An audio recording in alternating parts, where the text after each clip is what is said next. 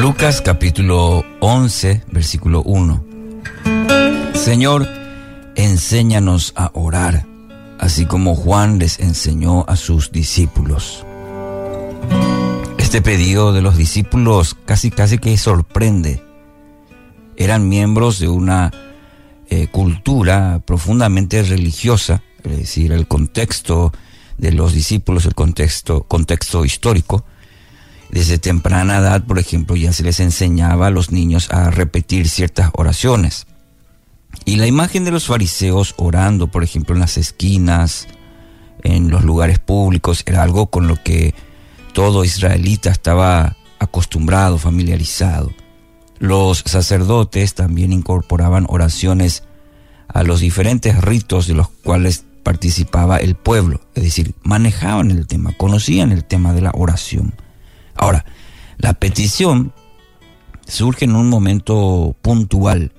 El texto de hoy comienza diciendo, una vez Jesús estaba orando en cierto lugar. Cuando terminó, uno de sus discípulos se le acercó. Eh, inevitablemente los discípulos habían, parece, observado la, profundidad, la intimidad de las oraciones de, Jesús.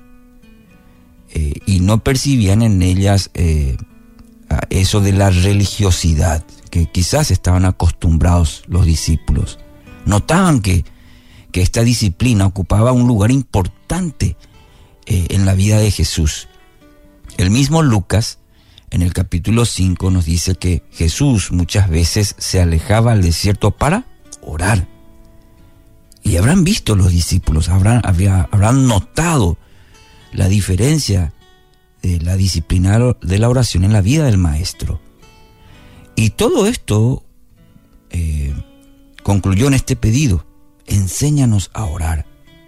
Así como Juan también enseñó a sus discípulos. Y qué maravillosa petición, enséñanos a orar. Reconoce, en primer lugar, que la oración es algo que se debe aprender.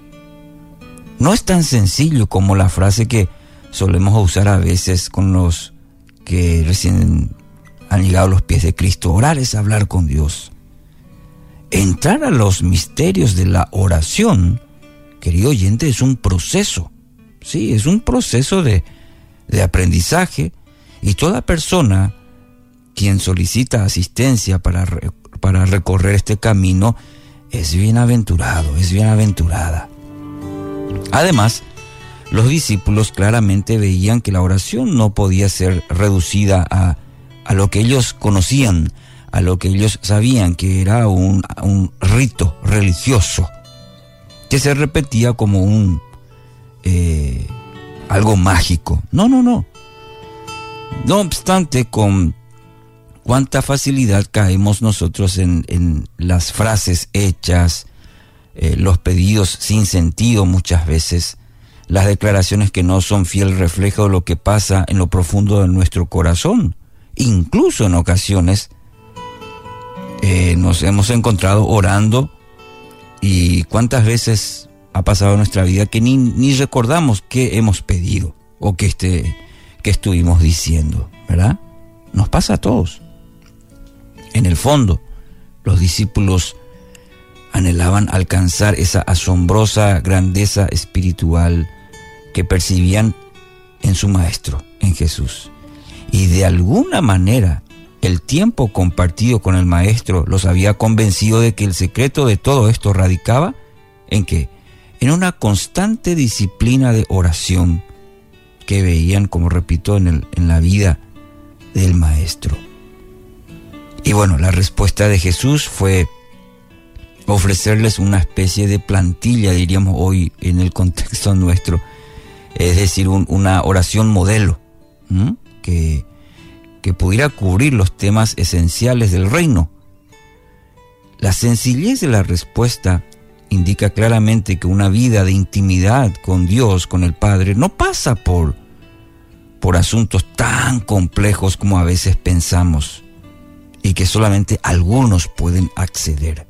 No, no, no, no reconocer que necesitamos ayuda para aprender a orar, querido oyente, es un excelente descubrimiento y diría también una necesidad. De hecho, necesitamos ayuda para aprender a amar, para aprender a perdonar, para ser libres del egoísmo, para andar en santidad, para poder celebrar las maravillas de Dios. Confesar nuestra incapacidad abre el camino para que comience a fluir la gracia de Dios en nuestra vida y podamos acceder al privilegio de tener a Jesús por maestro. Es el primer paso y fundamental en nuestra vida. Qué bueno entonces que podamos hacer nuestro pedido de como de los discípulos en el día de hoy. Señor, enséñanos a orar. Enséñame a orar. Eh, un pensador dijo una vez, si tu vida de oración es tan corta, tan sencilla y tan fácil que no contiene ni sacrificio, ni esfuerzo, ni sudor, puedes tomar por sentado que aún no has comenzado a orar. Hoy, que lo profundo de nuestro corazón podamos decir, Señor, enséñame a orar.